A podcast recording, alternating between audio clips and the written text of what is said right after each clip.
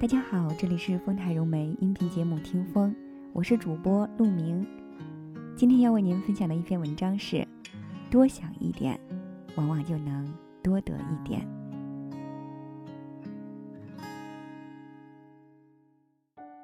有一次，我去师大夜市吃东西，等餐的时候和同桌的一个男生聊了起来。他告诉我，他是另一所大学的毕业生。你不是师大的学生，怎么会跑到这里来呢？我来这里游泳。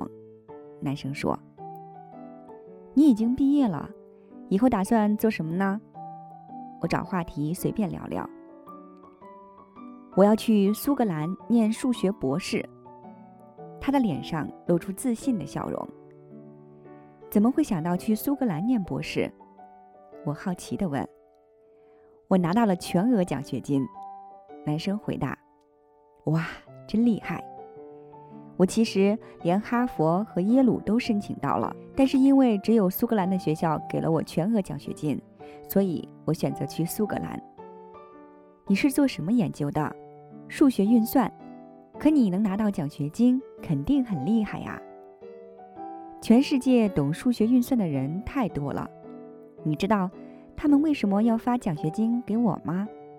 男生笑了笑，告诉我一个诀窍：因为我事先做了功课，申请学校的时候我查了资料，得知下一届奥运会在伦敦举办，还查到奥运村就在我想申请的那所学校，所以我做了一个提案，内容是帮助他们的国家游泳代表队做数学运算，推测在不同条件下游泳选手的表现数据。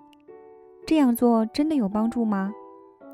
有啊，例如我可以帮他们计算游泳选手穿什么材质的泳衣在水中的阻力最小，可以计算出不同的选手每分每秒的差距是多少，还包括不同的选手穿不同材质的泳衣会有什么样的差别。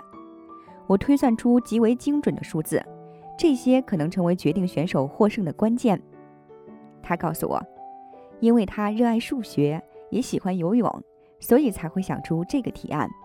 这个提案打动了苏格兰的学校，学校不但通过了他的博士申请，还愿意提供全额奖学金。即使是申请学校，也要多用点脑子。如果只是写贵校有多好，自己很想成为其中的一员，很难在那么多申请人中脱颖而出。我觉得应该反过来想一想。学校为什么要收你？你能为学校贡献什么？